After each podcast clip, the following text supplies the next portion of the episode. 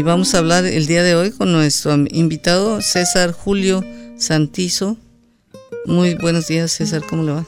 Muy buenos días. Uh, eh, me da mucho gusto tenerlo por aquí. Em, a ver, platíqueme usted de dónde es originario. Ah, somos originarios de Cuilco, Huehuetenango, Guatemala, Centroamérica. ¿Y hace cuánto tiempo que se vino para acá? Eh, la primera vez que yo ingresé a Estados Unidos fue en 1980, noviembre de 1980. Estuve acá por un año y en 1981 volví para mi pueblo. A ver, oiga, ¿y usted vino solo la primera vez? Eh, con un amigo veníamos de compañeros y estuvimos acá por un año. En 1980. Sí. Oiga, ¿cómo es que atravesaron la frontera en, en aquella ocasión? ¿Qué, ¿Qué, implica venir desde Guatemala hasta acá? Bueno, en ese tiempo era fácil porque no había tanto control como está ahora, ¿verdad? Pero siempre se corrían muchos peligros. Eh, digamos, a migración en México. Ajá, Es lo que le y luego las mordidas, los taxistas, lo, de todo modo lo estafaban a uno por todos lados. A ver, platíqueme cómo estuvo ese primer recorrido. ¿Quién les dio el dinero para, para venir o cómo lo hicieron? Bueno, como todos traemos, dice el sueño americano, ¿verdad? Y entonces en ese tiempo, pues allá era muy bajo el salario y se ganaba muy poco entonces, y uno quería que sus hijos superaran. Entonces, esa fue la... ¿Ya tenía usted hijos en ese entonces? Sí, tenía mis, ya como cinco hijos tenía en ese tiempo. No me diga. Eh, porque el 86 que me vine de el 85 que me vine de vuelta, nació mi hija, la última de ese año. ¿Tiene seis, seis hijos? Seis de familia. Bueno, oiga, ¿y qué, a qué se dedicaba allá? Allá sembrábamos maíz, tomate, a la, siembra, a la agricultura agricultura. La agricultura. Oiga, y esa pasada a través de México, la primera vez, ¿de cuánto dinero se trajo? ¿Quién le prestó? Eh, bueno, como en ese tiempo estaban las cooperativas eh, funcionando al 100%, entonces ahí hicimos un préstamo para poder llegar hasta acá. No, no sabía que tenían en Guatemala sistema de cooperativas. Sí, agrícolas y, de eh, pesca también. De ahorro y crédito, y de agrícolas, y de pesca, de vivienda, bueno, muchas ¿Quién era presidente en ese entonces? Eh, ¿O quién, quién estableció lo de las cooperativas? Eso estaba ya desde hace mucho tiempo, como en 1965 comenzaron las cooperativas. No, me recuerdo el nombre del presidente. que dio la autorización de las cooperativas. Mm, qué interesante, voy a meterme a estudiar un poquito más de eso. Bueno, y entonces, ¿cuánto, cuánto pidió prestado?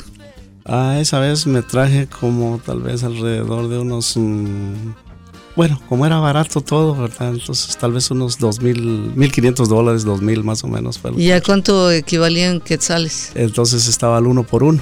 Un quetzal, un dólar. Dos mil quinientos. Más o menos como mil quinientos a dos mil dólares más o menos. Bueno, y oiga, ¿y quién, quién su, su, cuate con el que vino también tenía hijos y familia allá? No, él era profesor allá en Guatemala y quería venir a, a, probar a descubrir cómo era Estados Unidos. Bueno, y se vinieron a través del, del autobús y cuánto dinero les quitaron de allá en México y bueno, con cuánto llegaron hasta acá. Eh, fue barato el viaje, lo único que llegamos de la frontera a solos, sin coyotes como se acostumbraba la gente, ¿verdad?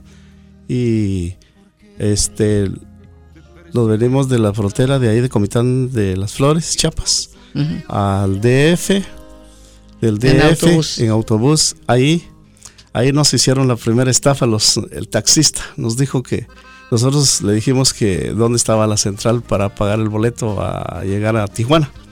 Y dijo, no, ahorita no hay paso para Tijuana. Eh, ahorita solo para Nogales hay, hay paso. Ah, bueno, pero es que nosotros no vamos para allá, vamos para allá. Bueno, entonces les cuesta tanto. No sé si eran 800 pesos, algo así más o menos el boleto de, la DF a Tijuana. Y dice, y lo atemorizan a uno mucho, ¿verdad? Porque uno no conoce, entonces eh, dice, deme el dinero y yo voy a sacar los boletos y cuando ya es hora, eh, yo le, digo que van a salir a tal hora y le dimos los 1800 pesos, algo así más o menos en ese tiempo. Y se fue y nos llevó los boletos. Aquí están los boletos, nos llevó en un sobre cerrado y ya cuando lo, este, va a llegar la hora, dice 10, 20 minutos, ya ustedes se acercan a la oficina porque si no, ahí los agarra migración y los echa para su país. Ah, bueno, nosotros con ese temor y con ese miedo, pues llegamos a la hora exacta. Cuando llegamos, nos dijeron que ese boleto era para Nogales. Y para Nogales costaba 200 pesos. No me diga. Bueno, siquiera les compró algo. y ahora, ¿qué hacemos? Le dice con el, con el otro amigo, ¿qué hacemos? No, pues ahorita vamos a ver si nos devuelven el dinero, los 400 pesos. Y nosotros no vamos para Nogales porque no conocemos para allá, para ese lado. Y compramos el boleto de nuevo. Y nos devolvieron los 200 pesos y ya fuimos a otra línea. ¿Y, cuánto costaba Tijuana? Costaba como más o menos como unos no estoy seguro si entre 600 y 800 pesos por cada uno. Volvimos a comprarlo de vuelta. Ese fue la primer ah, tropiezo, podríamos decirlo. La segunda fue en sonorita, sonorita, sonorita, algo así. Sonorita. Ahí, ahí fue la segunda. Porque a ver ahí qué les pasó. Ahí veníamos en el bus durmiendo como eso de las 4 de la mañana, 3 de la mañana tal vez, cuando paró el bus, ¿verdad? Y dijeron, bueno, todos abajo porque aquí, va a haber, o no, preparados porque va a haber una revisión. Y entraron los de migración, ¿verdad? Y, pero ellos ya psicológicamente saben quiénes mm, vienen legales y quiénes no, ¿verdad? Inmediatamente nos señalaron y nos sacaron a los dos para afuera. Y nos metieron en una pequeña cárcel que tenía ahí, ¿verdad? Por, por una, tal vez por unos 20 minutos, 30 minutos, pero ellos ya tienen conecte con los buses. Porque nos decían, bueno, pues aquí se van a quedar, el bus se va, porque ustedes vienen ilegales y no pueden continuar. Entonces ya le dice a mi, amigo, bueno, y hablando con dinero, pues ¿cómo, cómo nos arreglamos? Ah, pues así ya cambia, pues son 500 pesos a cada uno y, así se van porque el bus, ya, y el bus haciendo que se arrancaba y que se, pues, bueno, ya, dimos los 500, nos sacaron de la cárcel y, y les dimos los 500 pesos a cada uno y volvimos a abordar el bus. Llegamos a Tijuana. Y luego para pasar de Tijuana para acá. Eh, para pasar de Tijuana para acá, llegamos a la famosa Cahuila que se dice, ¿verdad? Y ahí nos llevaron, a ahí nos contrataron los um, polleros que vienen hacia, entraban, daban el brinco, el paso, como le dicen, a, San Isidro. Y eso fue una noche, una tarde, y nos llevaron al cuarto, dijeron que para las 8 o 9 de la noche eh, hacíamos el brinco, eh, pasaron las 10, 11, 12, 1, 2, 3 de la mañana y ese cuarto ya no cabía la gente, repleto, y seguían juntando más gente. Y de último le preguntábamos a qué hora nos vamos a salir, a qué hora vamos a irnos. No, ya nos vamos y ya nos vamos.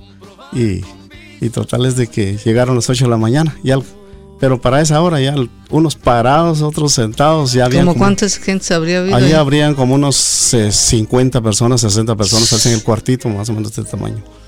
Y a las 8 de la mañana pasamos. Bueno, dice, ahorita de pareja, se van en pareja, uno y uno y uno y uno, a cierta distancia. Ya ellos habían ido a preparar la cerca, como ese tiempo era cerca ahí en Tijuana, ¿verdad? lo que había, un fence, ¿verdad? Un fence que había. Fueron a cortar el fence y ya estaba listo el agujero brincamos. ¿Y eso fue por la mañana? Eh, 8 de la mañana. No me diga, y no, y que pues, la migra no los... Es a la hora que hacen el cambio oh. de migración, fue en ese tiempo. Y total es de que le dice, ¿todos son fregones o, no? No, pues sí. Bueno, pues estaban como de unos 4 metros de altura o 5 metros de altura tal vez. Bueno, ahí se avientan para abajo porque no hay de otra. Y sonaba uno allá cuando caía abajo. ¿En qué calle? ¿En arena? Eh, en el terreno seco, así, era puro. No había como piedras, había, bueno, ahí. O sea, doloroso. Dice, sonaba uno a sapo, dicen en mi tierra. Oiga, ¿y, ¿y qué no había manera de agarrarse de algo? Pues si era una cerca de irse sí, pero eso, la cerca estaba en la parte alta. Entonces ellos cortaron el agujero y de ahí se aventaba uno para abajo. ¿A cuántos pescaron?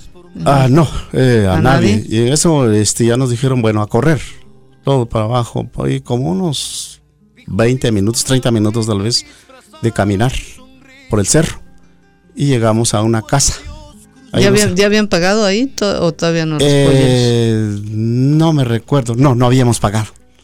Y entonces ah, el trato era por 100 dólares para llegar a la ciudad de Escondido, California. Y entonces nos llevaron a esa casa, ahí habían como unos 100 o 200 personas tal vez para distinto lado. 100 de a 100. ¿eh? Y, no, no, porque nosotros éramos el, el, tramo más cerca.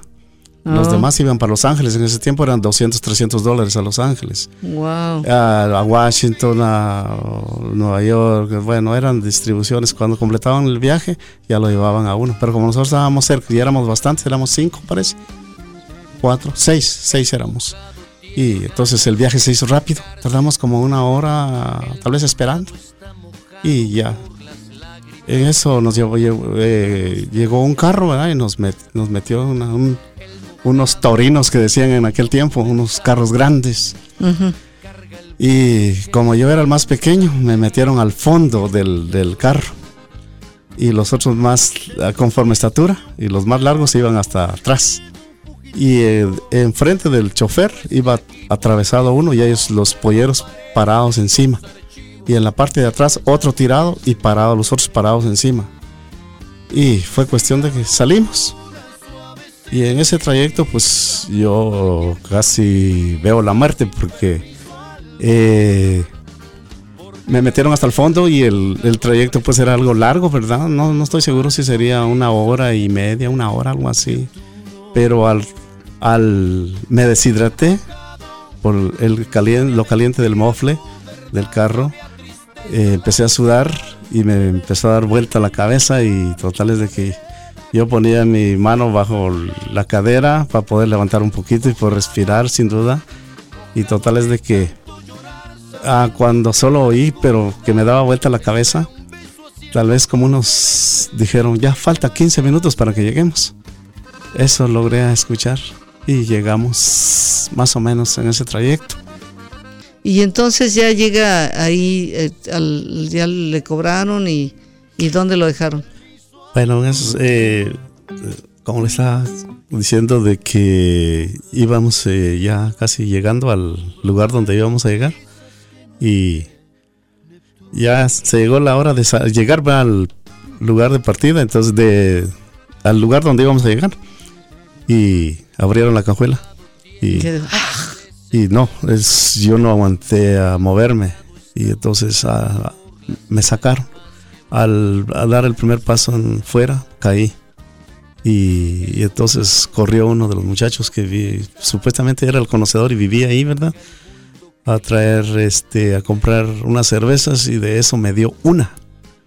Y pues me la tomé porque ya con eso le- empecé a levantarme, a levantarme pero los pies me tardaron las piernas como una semana para que pudiera caminar normal. ¿Qué te- las tenía dormidas o cómo Ah, qué sentía? No, se me aguadaron de una vez completamente. No Y- me diga. Y entonces, por eso digo que si unos 15, 30 minutos más me voy con Pancho. Qué barbaridad. Y ya este, no podía ni sacar el dinero, ¿verdad? Porque como le decían a uno que tenía que traer, podía guardar el dinero porque si no se lo robaban. Bueno, aquí en el, en el cinto, el Ujú. cincho, eh, traía el dinero metido en los billetillos. Y le, pagué, le pagamos al coyote y todavía me sobró dinero. Eh, no estoy si qui- me- 500, 600 dólares me sobraron y el mismo coyote nos los cambió en dólar. Eh, Oh. Los traíamos en pesos. ¿A cómo se los dieron? ¿A cómo se los Eh, no me acuerdo exactamente, pero, sí estaba bueno el cambio en ese tiempo. Ah, bueno. Muy bien. Oiga, ¿y dónde consiguieron trabajo? ¿Qué es? Ahí estuvimos en un rancho. ¿Cuánto tiempo se Ahí tardaron estuvimos por un encontrar? mes más o menos. Bueno, trabajábamos un día sí, a la semana, dos días. Y, y mucha, la, gente que vivía ahí sí tenía trabajo, ¿verdad? Porque tenía mucho tiempo. Eh, pero ahí otra, fue otra experiencia muy, muy, muy, muy, como le dijera, lamentable porque eh, gente que sí le gustaba trabajar, gente que solo se dedicaba a tomar y a fumar marihuana más que todo en ese tiempo, ¿verdad? Y nosotros vivíamos en- juntos, en las camas literas de dos personas. Y ahí eran eso de las nueve de la noche, había que meterse abajo para dormir. Normalmente teníamos que meternos debajo de las camas, porque esa gente se locaba y tiraba las botellas en la pared, bueno, y bien drogados esa gente. Y ahí tardamos casi un mes y de ahí partimos. ¿Quiénes consiguió ese trabajo? ¿Cómo Eh, lo consiguieron? Es, con este muchacho nos juntamos allá en Tijuana. Ah, con esa persona la Ajá, conocieron en Tijuana, y él veníamos dijo, de compañero. Él ya había trabajado ahí. A él lo habían, deportado en ese tiempo, lo habían agarrado pues en el trabajo y lo habían sacado para México. Iba para su lugar que era Oaxaca, algo así. Que si en el DF por ir al baño con todas sus cosas, mochila y una grabadora, dice que llevaba muy buena y ahí le pusieron el cuchillo en el, estómago, en el corazón y no sé, y le quitaron todo. Y se volvió a venir otra vez para escondido. Entonces él era el conocedor de ese tiempo. Y ahí estuvimos como 30 días más o menos. De ahí nos conectamos con otra persona que trabajaba ahí. Y ahí en esa parte, en ese tiempo, hicimos el aguacate, hicimos la fresa, hicimos naranja, bueno, así. Pero ya usted ya le sabía. Ya más o menos. digo, con la experiencia que traía de Guatemala. No fue difícil para no mí. Fue difícil. No fue difícil para mí. Y, pero sí, el aguacate es bien pesado porque hay que usar escaleras de 30 pies de largo. Hay que amarrarlo arriba y si no se viene con todo y el peso de la bolsa, el aguacate que uno tiene colgado ahí en el, en el estómago. ¿Como cuántos este, kilos cargarán o qué? Ah, yo pienso que tal vez unos 20 kilos, 10 kilos, 15 kilos tal vez, digo, de la bolsa más o menos. Como el aguacate es pesado, ¿verdad? Y tienen que llenarlo ahí arriba y de ahí bajarse a vaciar al, al cajón, al Ben. Y bueno, hicimos ahí, eso fue una experiencia para mí. Y ya después conseguimos a otro muchacho y él nos llevó para Bakersfield. No. En el bus. Eso fue para una Navidad, más, más que en ese tiempo no hay revisión. Y nos llevó hasta Bakersfield. Allá trabajamos en la, hicimos la cebolla, hicimos la uva, la poda de la uva, hicimos naranja, hicimos limón, hicimos, eh, bueno, una infinidad de trabajos. ¿Cuánto, ¿cuánto ganaban? En ese tiempo eran, parece que 3 dólares y 25 centavos el, el, el salario en ese tiempo. ¿El salario por qué? ¿Por hora? Por hora, por ah. hora. Oiga, ¿y les pagaban por lo que hacían o por eh, Bueno, ah, como el, la, la, este, la, almendra, ¿verdad? Que se tumba con un palo, ahí era por horas. Mm. Eh, luego la naranja es por contrato. Y la limón, pues, todo por contrato. O sea, quiere decir, pues depende de lo que... lo, que, se haga, exactamente. A destajo le decimos sí, Así es. bueno, y entonces ¿Cuánto tiempo se estuvo en, todo eso? ¿Cuánto ganaba comparativamente más? ¿Cuánto, si se hubiera estado haciendo ese trabajo en Guatemala, cuánto le hubieran pagado? Bueno, en Guatemala en ese tiempo parece que era un, lo de un dólar el salario del día. Del día. Y aquí eran tres mm, dólares con 25 centavos la hora, pues era una gran pues diferencia. 24. Pues, sí. 20, como 24, 25 dólares por día o más. Va, bueno, aquí más o menos eran 3 mm, por 8, 24, como 25 dólares más o menos aquí. Multiplicado, pues eran 25 dólares más o menos. Ya de a uno, es, ganaba 25 veces más que. 24, 25 veces, correcto. Fíjense nomás, por con razón se vienen, ¿verdad? Bueno, y luego, oiga, ¿qué, ¿cuánto tiempo se quedó acá? ¿Cuánto juntó y por qué decidió regresar eh, otra bueno, vez? Bueno, se pagó la deuda que se debía. Bueno, no, no he terminado todavía la, trayectoria aquí. Eh, estuvimos en, esa parte aquí haciendo la uva, haciendo la, la anillada del durazno, de la ciruela, de la uva. Y, ¿Qué es eso de anillada? Eh, fíjese que eso con un cuchillo especial le quitan la cascarita de la uva más o menos a cuatro dedos de la tierra para que el agua no se suba a la fruta y y así quitándole la haciendo la rosca o la anillada esa no sube el agua y la fruta es dulce. De la, del, del durazno ciruela eh, y uva. Son los tres trabajos esos que hice yo. Ciruela, okay. ciruela durazno y uva. Sí así es. Y se terminó la temporada de eso y después tuvimos que marchar a, a Washington y donde nos dijeron de que allá había mucho trabajo, que pasamos a la manzana, a la manzana y total, pues tardamos un mes sin trabajar, nos habíamos terminado de gastar lo poco que llevábamos. Oh my God. Y de ahí pues ya nos consiguieron el descuate o desaje de la manzana, que ya ve que la manzana se da por bonches, entonces hay que dejar cuatro dedos intermedio de cada fruta y la mayor parte se tira. Y ahí estuvimos por horas trabajando también se terminó esa temporada, hicimos, también hicimos parte de la Cherry ahí. Y si luego se terminó la temporada, nos fuimos a Montana. Montana hicimos la Cherry. Y lo curioso en Montana de que lo llevan a usted a trabajar. La temporada tarda ocho días. Y el día que se termina ese día le echan la migración. Y total que a muchos compañeros los echaron hasta México y a la frontera, a Texas, por ese lado. Pero el día que se termina, ese día mete en la migración. Metía en la migración en ese tiempo. No, pues, pues jure lo que a lo mejor le siguen haciendo igual es una estrategia. Oiga, y este y entonces qué tanto alcanzó a juntar para todo eso? Eh, pagué las deudas que tenía, ahorré un poco y bueno, mis hijos continuaron estudiando allá en Guatemala. Y es el en noviembre de 1981 volví a Guatemala. Después de un año. Después de un año. O sea, de noviembre a noviembre. De noviembre a noviembre. Y todavía me acuerdo que llegamos a ese lugar de Comitán de las Flores también. Y iban en el bus, era el Día de los Santos y de los difuntos, dicen, vaya. Y no había lugar, íbamos parados y ahí me bolsearon, me sacaron la billetera y llegué sin un centavo a Guatemala que tuve que mandar a pedir para poder llegar. No me diga. Sí, y luego Ay, este. qué desgracia. Allá, y cuando llegué a Guatemala de vuelta, pues feliz con la familia y los hijos. Y, ¿Llevaba regalitos? No sé, no, cuando no llevaba nada, porque no llevaba ni billetera, todo me habían robado en la parte de México.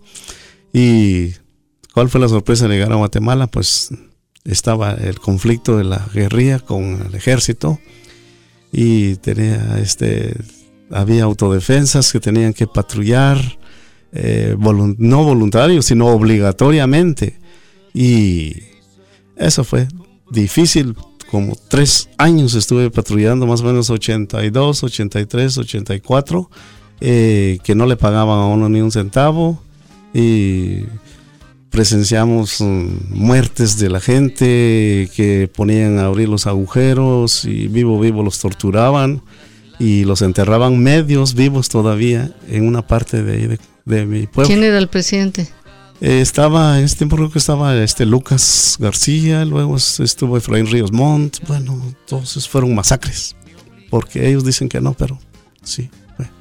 Y nosotros de la guerrilla no, no, no, teníamos miedo porque la guerrilla llegaba y le decía a uno, ¿y ustedes a quién están cuidando? Están cuidando a los ricos, están cuidando a estos y váyanse para su casa y punto. Y la guerrilla llegaba y le platicaba a uno así en ese, en ese tiempo, ¿verdad? Luego llegaba el ejército y le decía, hijos de no sé cuánto, bien, los trataban tan mal el ejército. Y si lo encontraban cuando estábamos patrullando en el turno de patrullar, que eran 24 horas, en la mañana, eso de la 1, 2, 3 de la mañana, en diciembre, en gran frial, y lo encontraban, o sea, sentado, o sea, durmiendo, o sea, fumando, lo agarraban y lo tiraban al río a esa hora. Y total es de que uno se cuidaba del gobierno, no se cuidaba de la guerrilla. Yo estuve patrullando por tres años casi y, en ese tiempo ya no podíamos trabajar. Este, a trabajar íbamos cuando nos citaban que teníamos que ir a rastrear los cerros, que porque habían visto la guerrilla ya. Bueno. Pero no les pagaban por ese servicio. Ahí sí que si tenía de qué comer llevaba, si no, se aguantaba dos, tres días allá en el cerro, la montaña.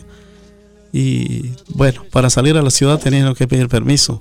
Para ir a tal parte tenía que pedir permiso. Bueno, era... Todos eran sospechosos de todos ser Eran sí. Y luego, cuando hacían las torturas, siempre le, lo amenazaban a uno y le decían, ¿verdad?, de que si se metía con la guerrilla, que eso le iba a pasar. Oh. ¿Cómo se llamaba el grupo de guerrilleros? ¿Se acuerda? no me acuerdo los iniciales que tenían, pero sí. Ahorita se, a ver. Mm, bueno. F, el, bueno, había varios. Frente de Liberación. F, FRG parece que era. Ah, Frente Revolucionario. Matemáticas, algo así. Ah, bueno, pues, y luego entonces, y, luego entonces que decidió venirse finalmente ya. Sí, después de los tres años de yo ya no podía mantener a mi familia porque ya no podía trabajar, entonces le dije al, al, comandante que era mi jefe, ¿verdad? Le dije que ya había prestado mi servicio y quería venirme a Estados Unidos otra vez porque ya no podía con ellos. Y está bien, me dijo, entonces ah, puedes marcharte, ya prestaste tu servicio y eh, vete. Y así fue que me, me, vine y... Pero para eso un día, un día, dos días, dos días antes más o menos que me viniera, ya mi viaje estaba listo. Eh, llegaron los militares a, mi terreno y como allá se, acostumbra a sembrar café y se siembra la sombra eh, de un árbol que se llama chalún, eso da muy buena sombra para el café. Entonces yo sembré los árboles hace unos 5 o 6 años tal vez en ese tiempo estaban muy bonitos los árboles y llegó el ejército y los fue a tumbar. ¿Por qué? Ah, porque ellos iban a hacer un campamento, algo así de madera, no sé qué iban a hacer. Y entonces yo les llamé la atención y me dijeron, no, pues, baje, que cuando baje al pueblo, quiébrenselo. No me digan. Quiébrenselo porque, porque ellos a la, ellos a la guerrilla no le dicen nada y porque a nosotros nos llama la atención. No le digo, si es que yo les estoy diciendo esto porque debieron de haberme preguntado a mí primero cuáles eran los árboles que están macizos ya para cortar y los nuevos no matarlos porque si esto me había costado sembrarlos para protección de la sombra.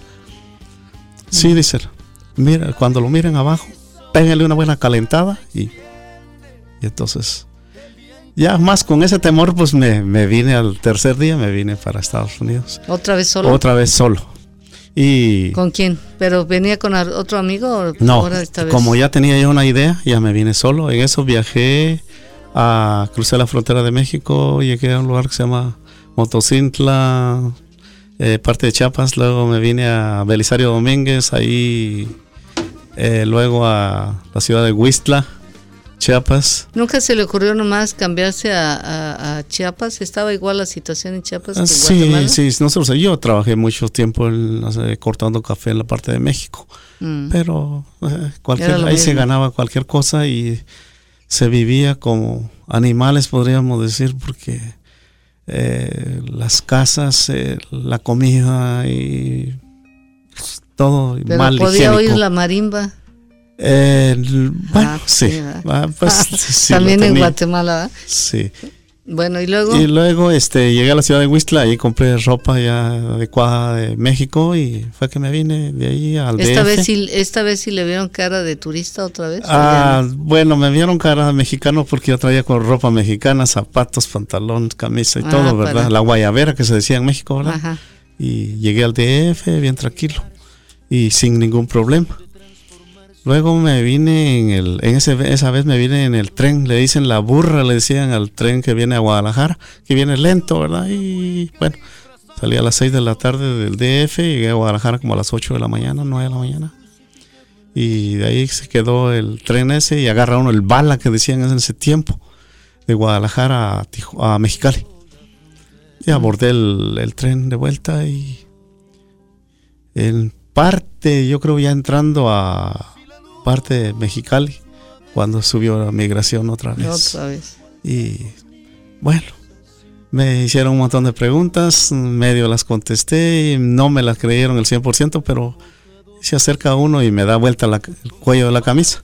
Ándele. Y me vio la guayabera, va, hecho en Yucatán, México. Bueno, que te valga, pues. Yo creo que tú eres de Guatemala o eres de Salvador, me dijeron. Pero que te valga. Bueno, me fui, ya pasé el peligro. Llegando a Mexicali, pues llegué al hotel, pagué y todo. Al siguiente día me levanté por la mañana para ir a hablar por teléfono con los amigos que tenía aquí dentro de Estados Unidos, que supuestamente ellos me iban a, pagar el coyote, podríamos decirlo así. Y al teléfono iba cuando me agarró la policía. ¿De México? en, Tijuana, en Mexicali, de México. Y me dice, me llevaron, me metieron a la patrulla y me dicen, saca todo lo que tienes en la bolsa y ponlo acá, en medio de ellos, de los dos policías. Y luego dice, traes clavos en los zapatos. ¿Qué es eso? Le digo. Yo te digo que si traes clavos, pues no sé qué es eso. Quítate los zapatos. Porque ellos pensaban que ahí traía el dinero en los calcetines o algo así. Y traía seis mil pesos todavía y billete y unos... No me acuerdo cuánto de cambio traía. Pero bueno, me dijeron a esta. Eh, agarraron los 6 mil pesos y lo guardaron en la guantera del, carro, de la patrulla. Y dice, y me dejaron, parece que 500 pesos, algo así me dejaron. Ahí te dejamos esos 500 pesos. Si te volvemos a ver otra vez, te dejamos sin nada, me dijeron.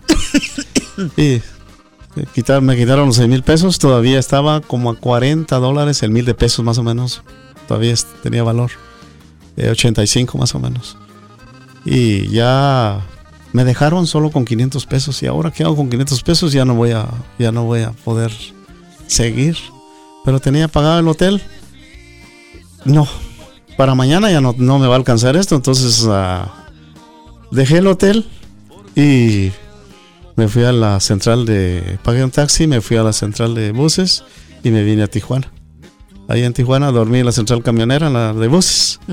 Y por la mañana me levanté, dije yo, pues aquí aunque sea, ya tengo una idea más o menos. Y a ver para dónde, pues de hambre no me de morir acá. Pues, total es que tenía ya como 300. Pues, pero como lo de unos 4 o 5 dólares me quedaban más o menos.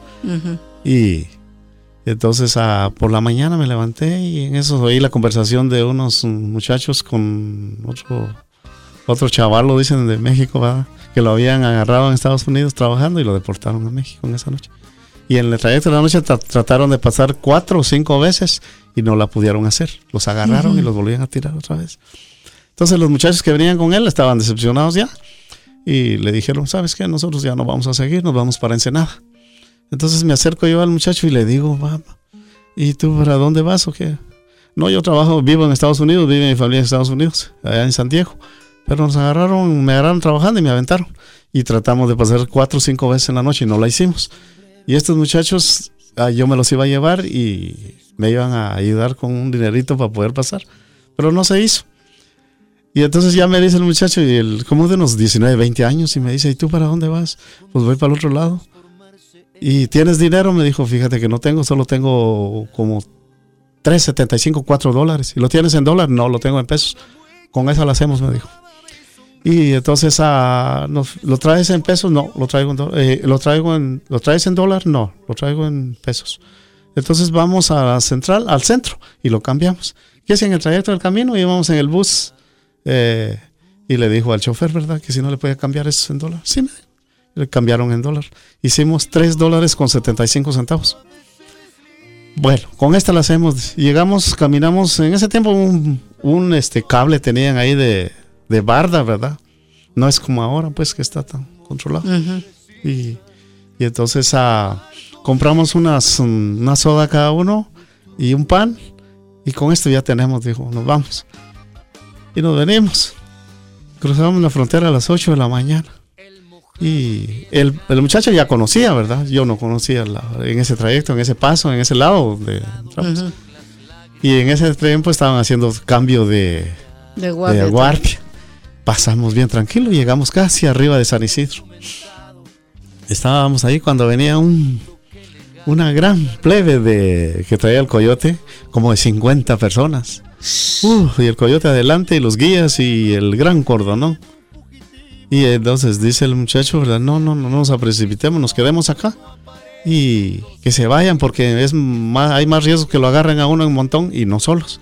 Bueno, esperamos que se fueran como unos 15 minutos, se fueron. Y así continuamos el camino. Llegamos al San Isidro, tranquilos. Ya fue el muchacho a sacar los boletos al, a la máquina. Creo que costaba como 75 centavos el, el ticket para abordar el tren que viene a San Diego. Ahí tuvimos tres veces llegó la, la, migración y nos escondíamos y volvíamos a salir, volvíamos otra vez. Y total es que ya llegó el tren y nos metimos hasta San Diego. Ahí caminamos como una hora tal vez por el aeropuerto, por la orilla del mar más que todo. Y de repente llegamos a unos apartamentos y dijo el muchacho, bueno, yo ya llegué. Ahora Dios que te ayude, ves para dónde vas, para dónde te vas, porque ya te aliviané, te dicen, vean México, ya te aliviané, entonces ves qué haces de aquí para allá. Entonces ya me, me empezó a decir cómo iba a abordar el bus. ¿Y todavía le quedaba algo de dinero? Me quedaban como unos 75 mm, centavos o un dólar más o menos. Con eso, como se compraba el boleto que venía yo creo que de La Joya, a un lugar que se llama La Joya, y ahí decía transfer 1 y con el mismo boleto llegaba uno escondido. Ya, pero ya para eso eran como las 6 de la tarde, 5 y media, 6 de la tarde, casi entraba la noche. Iba en el bus, hice el transfer y y entonces todavía que me acuerdo que me dice el muchacho, ¿y sabes hablar inglés? No, le digo, no, yo no sé. Y me dice, le dices al del bus, dice que quieres hacer transfer en inglés, va. Uh, I want to make a transfer to, to Escondido, California. Y ya el, del bus te va a atender, pero iba repitiendo y repitiendo porque se me olvidaba eso y ya no podía seguir. El, y Y le dije al chofer eso y me iba escondido. Pero en el trayecto del camino de la joya a escondido, iban un par de señores en la parte de atrás mía y me dicen, ¿y usted señor, para dónde va? Estaba lloviendo. Eso fue en marzo, el mes de marzo de 1985. Y me dicen los señores, ¿usted para dónde va, señor? Pues voy para escondido. ¿Tiene familia ahí? Fíjese que no, ahí trabajé hace cinco años. Pero sabe si existirá el rancho ya no. Y ahora, bueno, ahí se iban secreteando ellos dos, ¿verdad?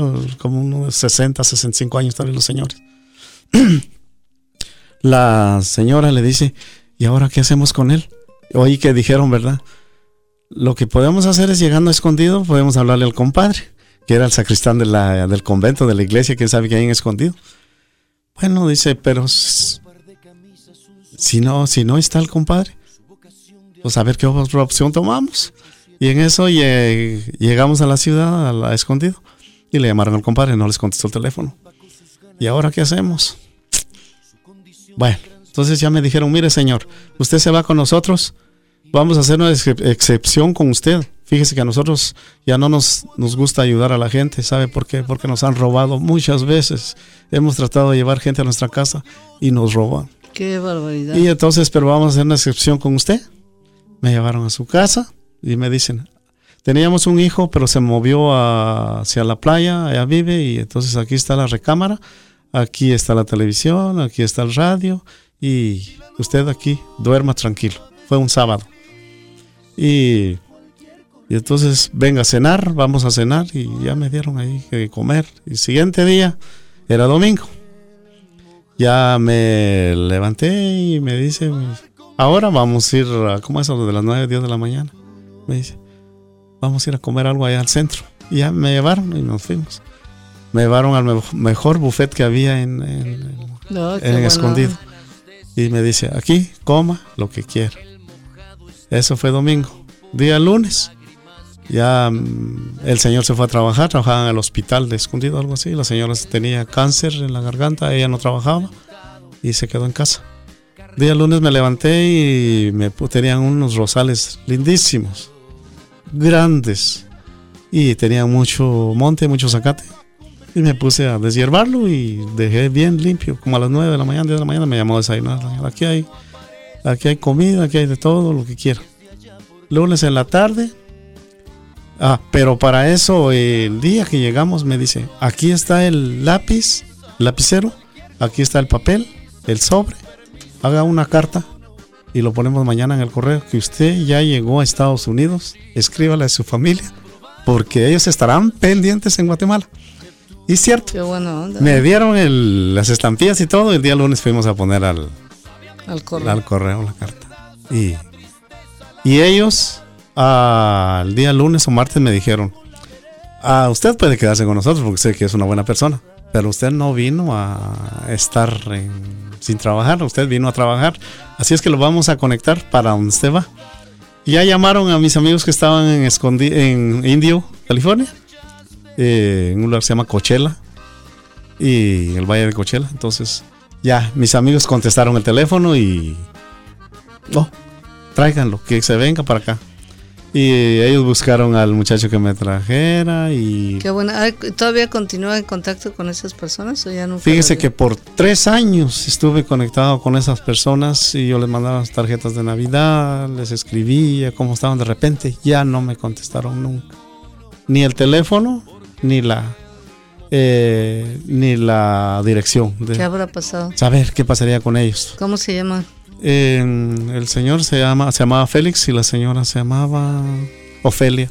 A ver, Félix y Ofelia, si nos escuchan, aquí los andan buscando. Oiga, pues se nos queda bien poquito tiempo. Finalmente, ¿cómo se trajo a la familia? ¿Cómo le hizo para... y cuándo obtuvo, cómo le hizo para obtener sus papeles? ah, bueno, aquí en, en Coachella estuve marzo, el resto de marzo, abril, mayo a junio, que hice la cebolla, hice la uva, eh, de ahí me moví a Bakersfield, que ya tenía eh, conocimiento, ya sabía con quién llegar y todo eso. Entonces allí volví a hacer la cebolla, eh, ahí me pagaban en efectivo, la señora va como 500 personas más o menos trabajando. Y entonces a mí ya no me dio trabajo doble, sino me puso a llevarles agua a la gente, a llevarles los sacos, costales y a juntar la cebolla que quedara tirada. Eso era mi trabajo. Me pagaban efectivo en ese tiempo. Menos pesado el trabajo. Menos pesado. Luego ya en el trayecto de ese año, que fue en 1985, 86, llegó la amnistía y... Pero tocó. Como ya había, bueno, según en el tiempo que estuve en, allá en Coachella, eh, le decían a uno de los amigos, ¿verdad? No, no guardes talones de cheques con tu nombre porque te agarra la migración y te va a tirar hasta a Guatemala o donde sea. Entonces rómpalos, me decía. No, yo los fui guardando en un sobre y cuando llegó la oportunidad tenía los mm, talones de cheque para, para probar que probar sí que sí había trabajado acá. Tenías Moraleja, no hay que hacerle caso a los cuates. 70 días con cheque comprobado y me faltaban 20 días. La señora donde me pagaban efectivo fue y le dije, pues mm, déme una carta porque yo trabajé con usted. Con mucho gusto me dijo, aquí está el borrador, llévalo, llévalo al notario y yo paso firmando más tarde. Esa señora ayudó a mucha gente sin cobrarle un centavo. Eh, supuestamente habían trabajado con ella o algo así, ¿verdad? Pero les daba gratis las cartas a la gente en ese tiempo. No así los demás, que eran 200 dólares por las cartas que les vendía. Y a pesar eso fue de haber trabajado con ellos. ¿eh? 1986 llegó la amnistía, eh, califiqué. A tres meses, cuatro meses después, llegó le daban a uno una tarjeta provisional, una tarjetita verde para poder trabajar en Estados Unidos. Y eh, como a los tres, seis meses ya me dieron la residencia. Siguiente día apliqué para mi familia. Y, o sea, ellos ya se vinieron legales. Eh, eso fue como 86, 87 más o menos. Al 95 eh, mi familia se vino ¿Hasta legalmente. ¿Cuántos años pasó? del 87, 80, como unos 5 años más o menos, 6 años tal vez, para que llegara la aprobación de ellos. El 94 llegó la aprobación. Bueno, ya la estaban aprobados, ¿verdad? Pero como para que le den la entrada lleva tiempo. ¿Ya se le estaban quitando las ganas de traerse a la familia? No, estaban, los grandes se habían venido, los ah, que... Porque mi, bueno, el, primer, el primer sueño de haberme venido era de que mis hijos pudieran estudiar, porque yo no pude estudiar. Yo saqué cuarto grado de primaria nada más en Guatemala. Y... Le tengo una buena, ahora ya puede sacar aquí su GED. Gracias. Y luego aquí en Bakersfield estuve un año en la escuela de adultos. Eh, pero no lo completé por, por la sencilla razón que tenía dos trabajos y no alcanzaba. Salía uno a las 5 de la tarde, entraba a las 6 al otro y no, muy escaso el tiempo para poder ir a la escuela, pero fui un año y ese año me ha ido bastante. Ahora sus hijos qué hacen?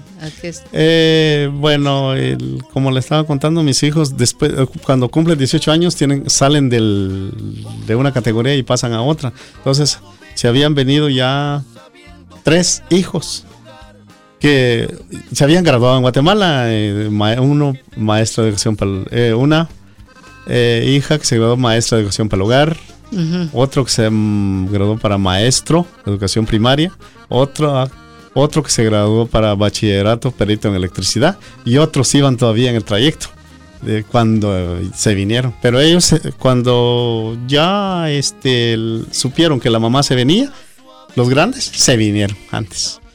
Y entonces a ya los pequeños, que fueron uno, dos, tres, y mi esposa, cuatro se vinieron legal de Guatemala. En marzo de 1995 entraron ellos legal. Para ese tiempo yo ya trabajaba aquí en Lancaster. Eh, bueno, tuve varios trabajos, ¿verdad? Desde el campo hasta... Y llegué al último trabajo donde se cerró la compañía, fue en trazos para, las, para la construcción. O sea, las, las tijeras, decimos en Guatemala, ¿verdad? Eh, estuve trabajando en maderería aquí en Lancaster. ¿Cómo hacen los como marcos para las casas? Ah, sí, sí, más o menos. Las tijeras, decimos en Guatemala, es que viene siendo los trazos aquí, que mm. va bajo del techo, debajo del, oh. del, roof, ah, no, del, sí, de la teja. Ahí estuve trabajando 21 años, trabajé 5 años en Bakersfield y 16 años aquí en Lancaster, hasta que se cerró la compañía. Durante el tiempo que estuvo solo acá, ¿Cómo le hizo? No, no se encontró, no, nadie lo quiso enamorar, ya ve que, hubo tentaciones para dejar siempre a su familia. Hay, hay, tentaciones, hay propuestas, pero la mira y la meta era mi familia y hasta el momento. Aquí están todos. Nunca, duerme. Nunca duerme.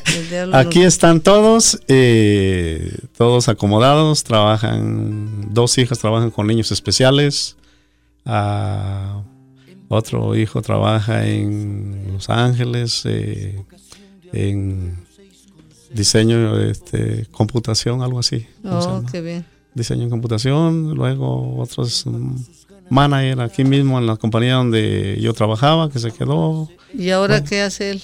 Eh, él hace, es mil usos ahí en la compañía. ¿Pero él sí se quedó? Él es único que se quedó, porque le cambiaron la, el negocio a la compañía, ya no fue lo que hacíamos. Oh, y él, y él eh, fue el único que se quedó de todo el grupo más o menos que había. ¿Cómo cuántos empleados había? Ahí llegamos a ser más de 100. Y, todos se quedaron sin chamba. Todos. En ese día se cerraron casi 80 tiendas, se cerraron en todos Estados Unidos. Y, y ya nos pagaron las prestaciones, el tiempo y todo. Y, y me fui a trabajar otra temporada fuera, pero part-time nada más, temporal. y bueno, pues desafortunadamente se nos acabó el tiempo, señor César. Le agradezco mucho que haya venido a platicarnos su historia del ranchero enamorado que fue borracho, parrandero. No, no es cierto, ni borracho, ni parrandero, ni jugador. Pero nos da mucho gusto y qué bueno, ojalá dígale adiós a su esposa que seguramente le esté escuchando. A ver, dígale bye. Ah, sí, yo pienso que sí me está escuchando, pero no creo porque tiene que llevar a los niños a la escuela, pero mis hijas están escuchando una de ellas. A ver, dígales les manda un... Les mando un saludo y en un momento estoy por allá. Bueno, pues muchísimas gracias por haber venido. Violeta, muchísimas gracias. Eh, aquí solo para agradecerle a Violeta y a Lilia que tuvo tuve el gusto de compartir con ellos un momento y luego este también mandarle un saludo a doña Cirina Córdoba hasta allá en San Francisco y muchas gracias a ustedes. Muy bien.